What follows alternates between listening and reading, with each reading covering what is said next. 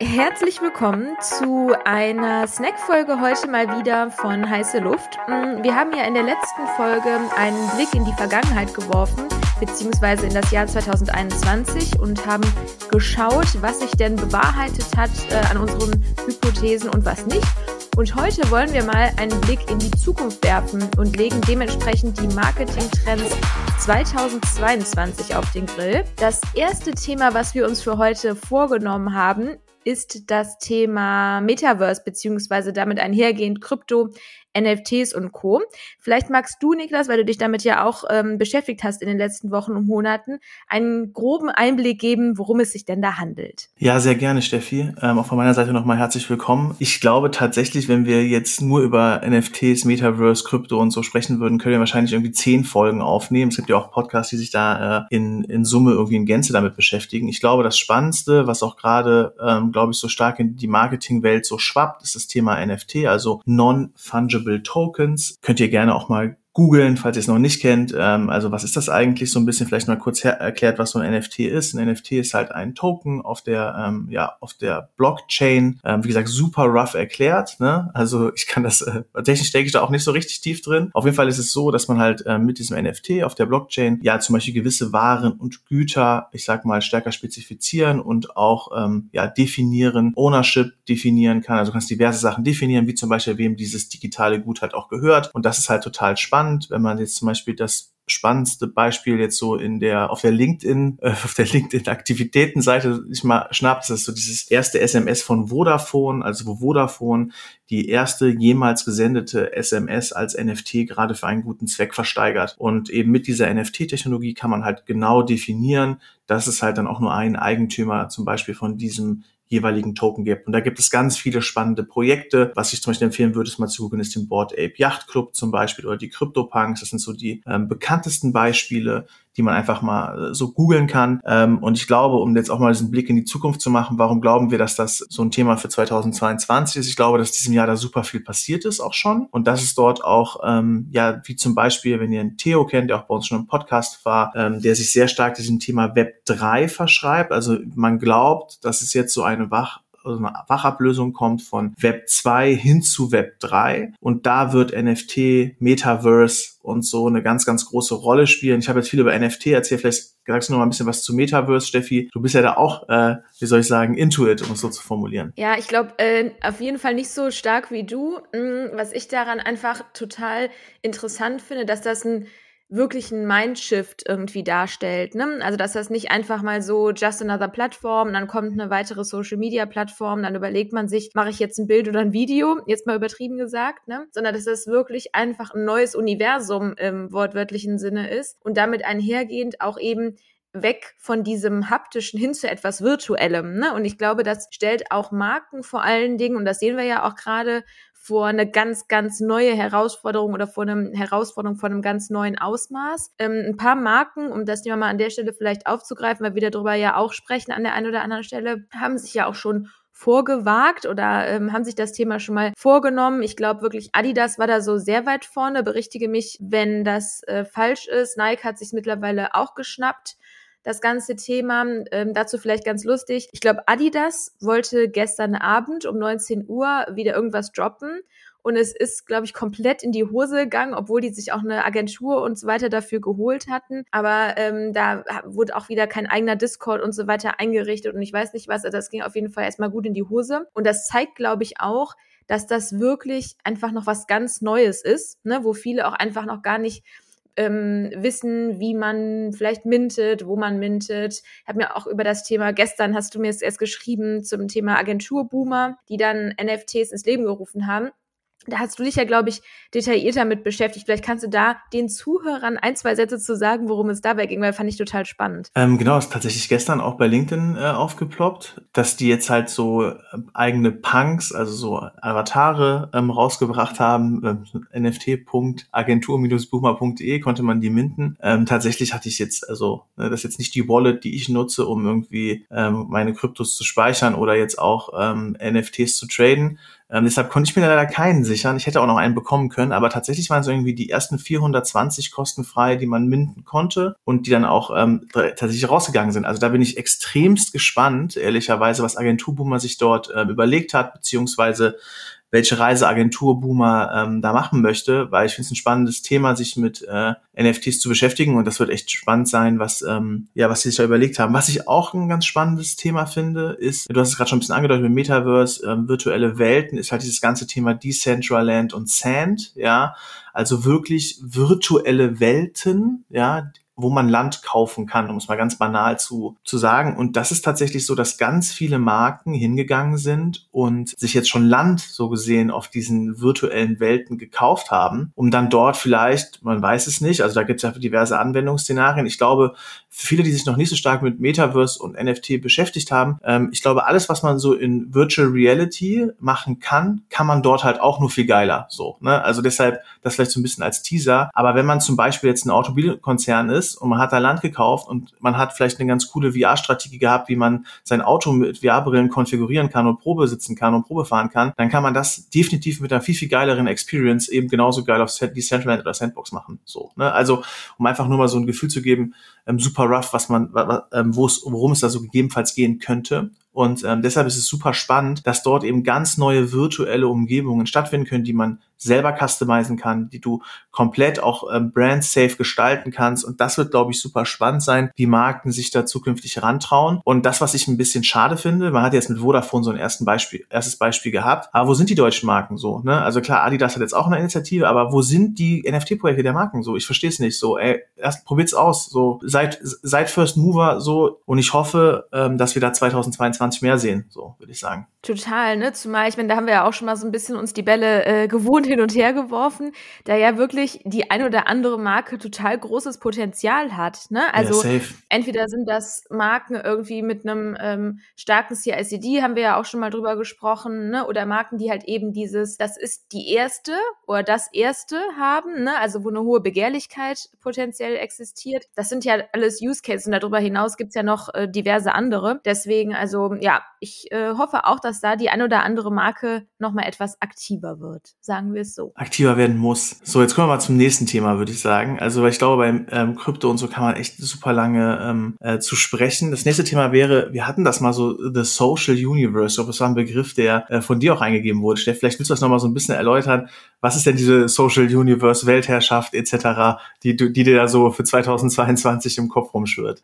Ja, schön gesagt. Das meint letztendlich, dass ich daran glaube, dass Social Media zukünftig nicht mehr nur Social Media im klassischen Sinne vielleicht sein wird. Das heißt, nicht mehr jemand setzt einen Inhalt ab oder publiziert letztendlich einen Inhalt und hofft dann auf ein bisschen Kommentare und das war's. Jetzt mal sehr vereinfacht äh, dargestellt, sondern dass es darum geht, wirklich jegliche soziale Interaktion dort abzubilden. Und das kann dann auch geschehen im Sinne von Social Commerce, was ja auch jetzt schon ein Riesenthema ist und wo ja auch jetzt schon sehr viele Umsätze mit generiert werden, aber dass das Thema halt noch viel, viel größer ähm, aufgefasst wird, als das bislang der Fall war. Das geht ja auch vielleicht so ein bisschen in die Richtung WeChat. Hm, da findet ja auch schon deutlich mehr statt als bei Instagram und Co. aktuell. Und Instagram sagt ja auch selbst, haben sie ja auch letzte Woche wieder und vor, oder vor zwei Wochen dem Haus auf Instagram gesagt, dass da zukünftig noch deutlich mehr stattfinden wird, als das gerade aktuell der Fall ist. Ja,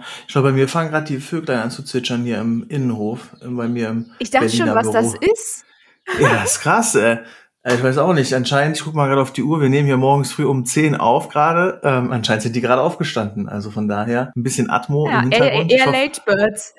Ja, eher nicht die Early Birds, sondern eher Late Birds, genau. Und damit ähm, die Magen auch keine Late Birds sind, ne? also glaube ich, dass man einfach so ein bisschen anfangen muss. Also ich glaube, dass viele Marken halt noch so, so Silo denken, so ja, wir brauchen mal einen Instagram-Kanal oder wir brauchen mal einen TikTok-Kanal. Das machen ja jetzt gerade alle TikTok, wir brauchen mal einen TikTok-Kanal. Oder wir brauchen mal eine Vertikal-Videostrategie. So, ne? Also das Problem ist, glaube ich, einfach, dass Marken, ähm, und ich glaube, das ist auch das, was, was, was Theo gerade super predigt mit Web 3, Und irgendwann musst du an den Punkt kommen, jetzt im Web 2 und zukünftig auch im Web 3, Sachen einfach ganzheitlich zu denken. Es ist halt nicht mehr ein Kanal und ein paar Postings, sondern es ist halt wirklich, dass man sich Gedanken darüber machen muss, einen ganzheitlichen Approach zu fahren und das und die volle Wertschöpfungskette auch in Social zu bedienen, um das komplette Potenzial auszuschöpfen. Und ich glaube, das muss sich 2022 definitiv ändern. Und ich hoffe, dass die Marken das auch lernen und auch den Weg einschlagen, da eben ja stärker das in der ja, in, in der Gänze zu betrachten und halt so ein Ökosystem aufbauen und nicht immer nur so Kanalsilos betrachten. Ja, ja ich frage mich immer mehr und glaube, ähm, der Herr Smaller hatte das mal ähm, zu West Wing gesagt.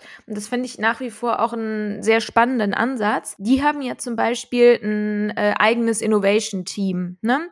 Weil die halt sagen, dass die einzelnen Silos oder die einzelnen Abteilungen diesen Innovationsgeist nur bedingt abbilden können, weil sie halt in ihrem Daily Struggle natürlich auch ein Stück weit einfach beschäftigt sind und gefangen sind. Und dass es deswegen halt Menschen braucht, die sich mit nichts anderem beschäftigen als mit dem, was zukünftig stattfinden wird und was einen gewissen Innovationsgeist auch bedeutet. Und das ist mittlerweile echt was, da glaube ich immer, immer mehr dran, auch wenn das, wenn ich mir vorstellen könnte, dass es eine sehr harte Aufgabe ist, ähm, jeden immer wieder anzuschubsen ähm, und zu sagen, hey, pass mal auf, hier ist was, du musst dich mit dem beschäftigen, weil der Mensch ist halt auch einfach der Mensch und äh, mag es vielleicht auch nicht so gerne, sich jede Woche neu erfinden zu müssen. Und deswegen glaube ich, ist es aber durchaus hilfreich, wenn man einzelne Personen dafür abstellt. Und das wäre vielleicht auch an der Stelle zumindest von mir der Appell. Yes, bin ich 100% bei dir. Ähm, ich glaube, wenn wir über Social Universe sprechen, du hast eben auch schon das Thema Social Commerce angesprochen. Ich glaube, das ist tatsächlich eins, was da total mit einhergeht. Und ich glaube, wenn man sich ja 2021 angeguckt hat, was war so das eines der krassesten Buzzwords, war glaube ich Social Commerce. Ja, also Social Commerce wurde rauf und runter gebetet. Ähm, da gibt's diverse Cases, auch gerade wenn man Richtung Asien guckt, ne, wo dann auch wirklich echt krasseste Live-Entertainment-Formate, Shopping-Events ähm, skizziert wurden etc. Also ich glaube, Social Commerce war dieses Jahr schon total präsent, aber tatsächlich glaube ich selten so in, in unserem, ich sag mal, in unserer Dachregion. Ja, und ich glaube, dass Gelebt, 2002 ne?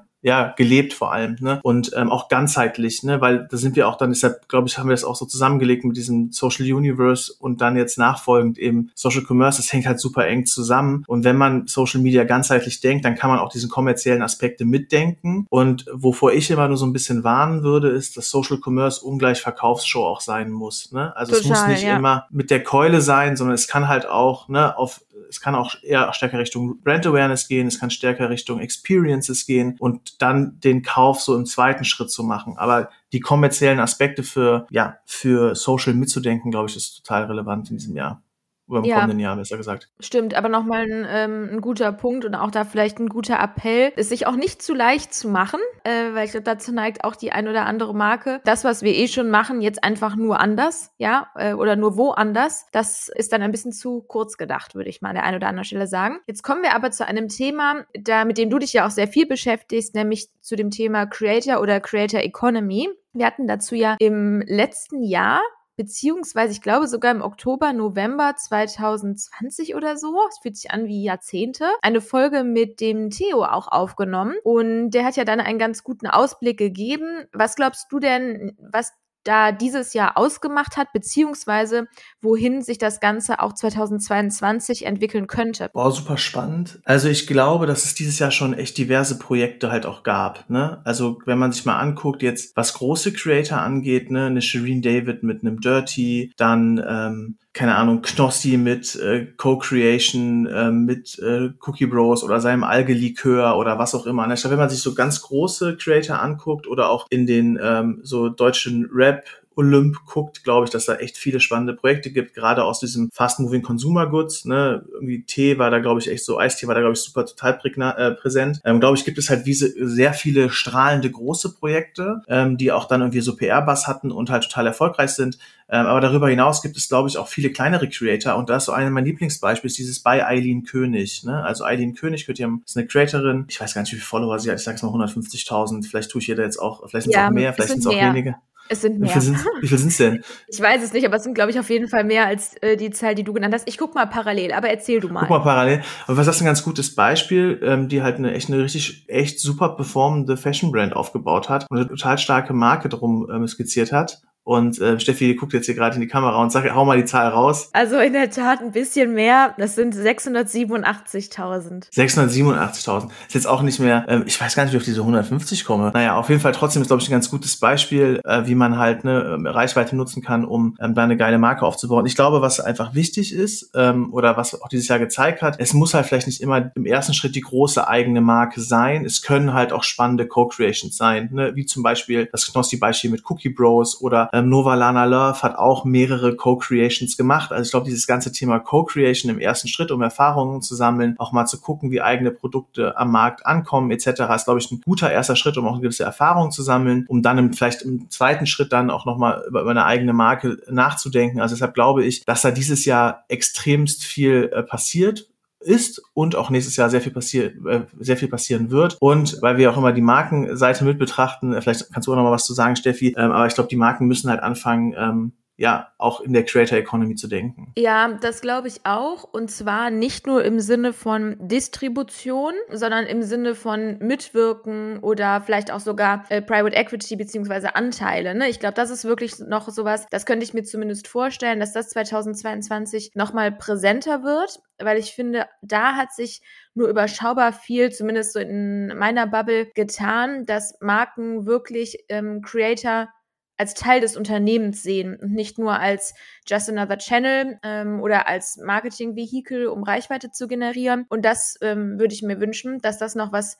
präsenter wird, dass die halt wirklich einen elementaren ja, Anteil an dem Erfolg haben und vor allen Dingen auch an der Kreation, das heißt im ersten Stadium und nicht, wenn das Produkt schon steht, wenn es nur darum geht, das Ganze in den Markt zu treiben. Das fände ich auch nochmal spannend. Ja, und ich glaube, es gibt ja auch ein paar Unternehmen, die jetzt entstanden sind durch die Creator Economy. Ein Beispiel, was ich äh, da sehr gut kenne, ist das äh, Community Editions. Das ist ein Verlag, die bringen halt nur mit Creator Bücher raus. Und weil Creator halt so eine starke Reichweite bringen, purzeln da halt auch diverse Spiegel-Bestseller bei raus. Ne? Also es gibt halt Unternehmen, die jetzt die letzten Jahre auch entstanden sind, die halt total an diese Creator Economy denken. Und ich glaube tatsächlich, dass es im nächsten Jahr da auch noch mehr geben wird. Ne? Also dass es mehr Unternehmen gibt, die halt entstehen, um, ich sag mal, Creator entweder zu befähigen oder zu empowern, da ein relevantes Business zu machen oder halt Unternehmen, die halt wirklich, ich sag mal, ähm, ja, Creatern ein, eine Grundlage geben, dann eigene Marken zu skizzieren. Also da glaube ich 100% dran, dass da noch mehr Unternehmen entstehen werden. Ja, definitiv. Das ähm, denke ich auch. Und auch da wieder, finde ich, ist es wichtig, den Kopf so weit zu öffnen, dass man sich überlegt, welche Rolle könnte dieses Thema Creator Economy in meinem Unternehmen einnehmen. Ne, mit einer offenen Antwort. Also vielleicht kommt man ja auch zu dem Schluss, nee, das ist für uns nicht so relevant, aber nichtsdestotrotz dann einfach mal nicht direkt, wie soll ich mal sagen, diesen Gedanken wegschieben ne? und sagen, das ist für uns nicht relevant, weil zum Beispiel wir ein großer Konzern sind. Ne? Ich finde, dann gilt es, sich einfach mal zu überlegen, wie könnten wir denn die Strukturen vielleicht auch so aufbohren, dass das doch möglich ist oder ich weiß nicht was. Aber ich finde, da schwingt ja auch sehr viel modernes, eine moderne Markenwahrnehmung oder ein modernes Markenimage mit, wenn man sich hingegen sowas öffnet. Deswegen, das wäre auch nochmal ein Appell an die Marken. Vielleicht einmal zu dem nächsten Thema kommt. Wir unterhalten uns ja auch an der einen oder anderen Stelle mal über das Thema Nachhaltigkeit und auch darüber, dass das ja ähm, zweifach ausgelegt werden kann. Einmal ökonomisch und einmal ökologisch. Und was ich nur beobachten kann, wir haben uns eben dazu auch noch äh, darüber unterhalten, in meinem direkten Wohnumfeld, ja, wohnen diverse Influencer, nennen wir es mal so. Und die haben vor ihren Türen wirklich eine Masse an Paketen stehen, dass einem schwindelig wird und dass man sich wirklich sehr, sehr sicher sein kann, dass das alles andere als nachhaltig ist und ähm, dass da ein Konsum stattfindet, der wirklich, äh, ja, ich muss einfach mal so sagen, wirklich abartig ist. Aber, und du hast, nimmst ja auch häufig die Seite der Creator ein und das ja auch völlig zu Recht, da auch echt mal ein Ausrufezeichen an alle Marken. Boah, überlegt euch, überlegt euch das, bevor ihr was an die Creator schickt. Ne? Also ich finde zum Beispiel, das macht auch alles andere als was Gutes mit der Marke, wenn man sieht, wie viel die an Creator rausschicken, ohne dass die Creator darum gebeten haben, ne? Oder dass die das vielleicht auch nutzen. Weil das finde ich schon echt erschreckend erschreckend jetzt, wo ich das so äh, live und in Farbe teilweise sehen kann. Ja, wir hatten ja im Vorgespräch auch dazu gesprochen. Also ich glaube, dass in dem Fall das irgendwie zwei Seiten der Medaille gibt. So, und auf der einen Seite, klar, gibt es bestimmt Creator, die stark irgendwie konsumieren ne, oder im Konsum halt leben, das glaube ich schon. Ähm, aber auf der anderen Seite, äh, wir haben eben über Creator Economy gesprochen, wir sprechen darüber, ähm, über Macht von Creatoren, wie Creator mehr an Relevanz gewinnen so. Und ähm, die Marken wollen davon partizipieren und werfen oder schmeißen halt die Creator dann mit, mit Sachen zu So, ne? Also ich glaube, dass da viele Creator echt ähm, mehr bekommen, als sie definitiv benötigen und auch als sie wollen. So, ne? Und deshalb glaube ich, dass da Marken auch, ja, wie soll ich sagen, in der Pflicht ja, sind. Zu, ja, definitiv ja. auch in der Pflicht sind, so, ne? Auch das mal zu hinterfragen, ob das am Ende des Tages auch genutzt wird. Ne? Klar, so viel, so viel wie die, wie manche Creator bekommen, kann man gar nicht nutzen. Mm -mm. Und natürlich wird das dann im Familienkreis irgendwie auch weitergegeben. Davon würde ich zumindest jetzt mal ausgehen. Also von daher, ja, bin ich da schon bei dir, was das angeht. Ja, was ich nochmal so, wenn wir jetzt über Nachhaltigkeit sprechen, was ja so ein spannendes Thema finde, hatten wir auch schon mal zugesprochen. Da gibt's auch echt eine super spannende Folge äh, von Lanz und Precht, ja, ja. Ähm, wo das Thema echt in, echt eine, viel, viel tiefer, viel, viel tiefer beleuchtet wird, als wir das jetzt, glaube ich, tun werden. Ich glaube, äh, wenn ich so ein bisschen an Nachhaltigkeit denke und auch an die Zukunft, das, was ich so beobachte, ist, das ist einerseits das Thema Nachhaltigkeit, aber auch das Thema zum Beispiel Gendern, dass ein extremes Anspruchsverhalten in der Gesellschaft so entstanden ist, dass wenn man zum Beispiel jetzt gendert und man würde jetzt einen Fehler im Gendern machen, ne, dann würde man wahrscheinlich dann diesen Fehler nehmen und diese Nadel im, wie soll ich sagen, im Heuhaufen suchen und dann voll so drauf einbrechen, anstatt irgendwie das ganzheitliche Bild zu betrachten, dass jemand bemüht ist, erste Schritte zu machen. Und mit dieser ganzen Nachhaltigkeitsdiskussion ist halt auch so eine Intoleranz entstanden. Ne? Und ich glaube, das ist halt auch ein Thema, was uns auch im nächsten Jahr nochmal extremst ähm, begegnen wird. Wie siehst du das? Ähm, total. Ich glaube auch, das ist halt häufig dann so eine äh, Eins oder Null, ne? Geschichte und es gibt halt wenig, ähm, was dazwischen ist. Und das beobachtet, oder kann man ja, das beobachten ja nicht nur wir, sondern das ist, glaube ich, vielen Leuten ähm, sehr präsent und offensichtlich. Das findet ja an ganz vielen Stellen aktuell in der Gesellschaft ähm, statt. Eine ist ja davon auch den Umgang mit der Pandemie. Aber ich glaube, dass das Thema Nachhaltigkeit genauso mit gemeint oder Gendern, was ich an der Stelle wirklich auch ähm, bedenklich finde, dass das einen sehr negativen Impact hatte auf die Diskussionskultur, ne, die vorher schon echt meiner Meinung nach teils sehr schwierig war. Die ist aktuell nahezu nicht existent. Ähm, ich finde, da gibt es diverse Beispiele zu. Einer hat zum Beispiel bei LinkedIn auch stattgefunden. Ich glaube, da hatte der Fokus Chefredakteur sich dazu geäußert, dass ähm, die Mitarbeiter, beziehungsweise nicht nur die Mitarbeiter, sondern der Fokus die Mitarbeiter und die Nutzer befragt hat, wenn ich mich recht erinnere. Ja, genau, die Leser Thema befragt hatte, ja. Ah ja, genau. Ähm, wie sie zum Thema Gendern stehen, beziehungsweise ob der Fokus gendern soll. Und dann kamen sie halt nach dieser Testphase zu dem Ergebnis, nein, ja, jetzt kann man natürlich sicherlich sagen, ja gut, das ist ja auch so ein bisschen Henne-Ei. Jetzt gucken wir mal auf die ähm, Leserschaft vom Fokus. Trotzdem fand ich den Umgang mit diesem Post vom, äh, von der Chefredaktion vom Fokus wirklich extremst schwierig, weil ich glaube halt nicht, dass man, dass da wirklich so fast hasserfüllte Reaktionen der Weg sind, ne? Und dass das irgendeine Art von Debatte ist, das fand ich an der Stelle echt äh, schade und bedenklich. Und das ist ja auch nur ein Beispiel davon. Das ja empfinde ich als sehr störend und da hoffe ich wirklich, auf mehr Diskussionskultur 2022. Ja, safe. Ich glaube, das ist auch einfach, also wir werden den Podcast auch verlinken von Lanz und Precht in den Show Notes, weil ich glaube, dass der es extremst gut umreißt und ähm, glaube ich, das äh, auf, auf einer sehr detaillierten und echt fundierten Basis auch nochmal durchführt. Ähm, ich glaube, wir kommen jetzt sogar schon zu unserem letzten ähm, Thema ein Thema, was äh, ich auch super spannend finde und ähm, Steffi, du bist da glaube ich auch super deep into it, ist das Thema äh, Vertikal Video beziehungsweise 9 zu 16. Und ich glaube, wenn man jetzt äh, im Marketing-Kontext guckt, was 2021 für eine Reise hingelegt wurde und wo die Zukunft auch hingeht, glaube ich, ist da 9 zu 16 äh, Vertikal Video wahrscheinlich so das Fokusformat im kommenden Jahr.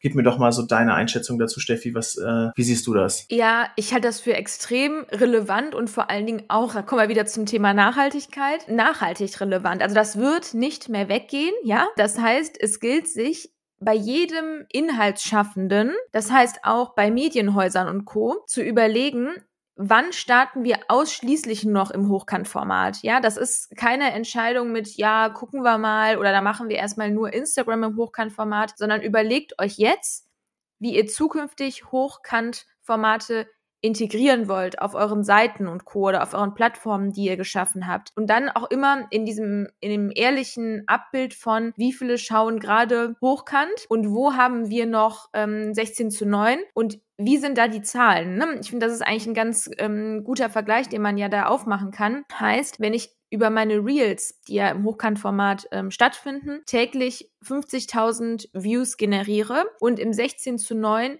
nur 5.000 dann ist ja eigentlich die Konsequenz meiner Meinung nach relativ offensichtlich. Das heißt, mein Appell an der Stelle wäre, sich ASAP eine Strategie dazu überlegen, wie man schnellstmöglich auf 9 zu 16 Inhalte gehen kann. Weil das hat ja auch was mit einem, zum einen mit einem Generationenwechsel vielleicht auch ein Stück weit zu tun, aber vor allen Dingen auch ist nutzen ja nun mal die User da draußen fast ausschließlich mobile, ja, und man hat einfach keine Lust, sich 16 zu 9 Formate anzuschauen, wenn man mit einem Mobile Device unterwegs ist. Deswegen ja, hier definitiv der Appell, macht was dran und überlegt euch, ähm, ob es nicht Sinn machen würde, vielleicht nicht ganz weg von 16 zu 9, wenn man es noch irgendwo braucht. Ähm, man kann ja auch YouTube durchaus als Content-Bibliothek ähm, da an der Stelle nutzen. Aber was so den Daily Use of Content angeht, um zu switchen, in 9 zu 16. Ja, würde ich so komplett unterstreichen. Also ich glaube, dass TikTok da ähm, allen Plattformen so den Weg geebnet haben. Dann kam ja auch Instagram mit Reels, jetzt YouTube mit Shorts. Und da hatten wir auch zugesprochen. Also ich persönlich glaube, dass YouTube da echt eine ziemlich gute Ausgangssituation hat, wenn man sich Richtung, ähm, wenn man es Richtung Marken und Creator sich anguckt. Weil ähm, da ist letztens auch noch echt äh, auch, auch noch mal so eine These äh, zum Besten gegeben. Also ich bin davon überzeugt, dass YouTube da echt eine extremst gute Ausgangssituation hat, weil YouTube äh, von den Plattformen den höchsten Trust hat. Also ich glaube, dass halt ne, viele große Konzerne sich immer noch schwer tun, auf TikTok zu gehen, mit der Nähe zu China, AGBs etc. pp. Und dass YouTube halt, weil es so lange schon am Markt ist und so einen hohen Trust sich erarbeitet hat und auch sowas, was Musikrechte angeht und sowas klare Guidelines hat, glaube ich, dass YouTube da echt das Rennen machen wird und dass wenn Creator jetzt hingehen, sich quasi, ich sag mal, äh, als Vertical Video Creator auf YouTube etablieren, da glaube ich im nächsten Jahr echt äh, Früchte ernten können, wenn die Marken dann auf sie zukommen. Das ist so ein bisschen so eine Side-These von mir. Vielleicht kriegen wir die ja auch äh, in einem Jahr nochmal, ähm,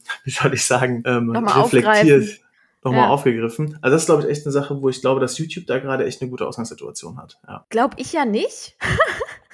wir, wir müssen Deshalb ja müssen wir es auf jeden Fall reviewen. Wir müssen ja auch mal unterschiedlicher Meinung sein. Äh, passiert ja selten genug. Ja, ich könnte mir vorstellen, ich finde die Ergebnisse bislang echt überschaubar und glaube, dass die es natürlich gerade extrem pushen, aber sehe da noch nicht die Erfolge, die man vielleicht bei anderen Plattformen gesehen hat. Aber gut, wie du sagst, wir werden es in einem Jahr äh, sehen und dann yes. nochmal auf den äh, Grill legen. Und damit sind wir auch bei Minute 30, zumindest roundabout. Äh, mal gucken, wo wir in der Postproduktion landen. Und haben damit, glaube ich, einen ganz guten Überblick gegeben über die potenziellen Marketingtrends 2022. Oder fällt dir noch was ein? Ich glaube, wir haben alles erzählt. Also von daher bin ich gespannt, wenn wir äh, Ende 2022 die Themen nochmal anschauen. Und ähm, ja, was dabei mich. so rumkommt. Dann euch schon mal allen ähm, ein schönes Weihnachtsfest, falls das die letzte Folge ist, die ihr euch anhört. Schon mal hier übrigens an der Stelle ein kleiner Spoiler. Es kommt eine sehr interessante Folge zum Thema Agentur, ähm, ja 2.0, 3.0, was man auch immer, wie man es auch immer definieren mag. Zu der Frage auf jeden Fall, wie, äh, was für unterschiedliche Agenturmodelle gibt es aktuell und was sind vielleicht auch sehr zukunftsträchtige Agenturmodelle. Das nur schon mal als kleiner Spoiler. Das kommt bald und darauf könnt ihr euch schon freuen. Und ansonsten einen schönen Tag. Macht's gut, bis dann. Ciao, ciao.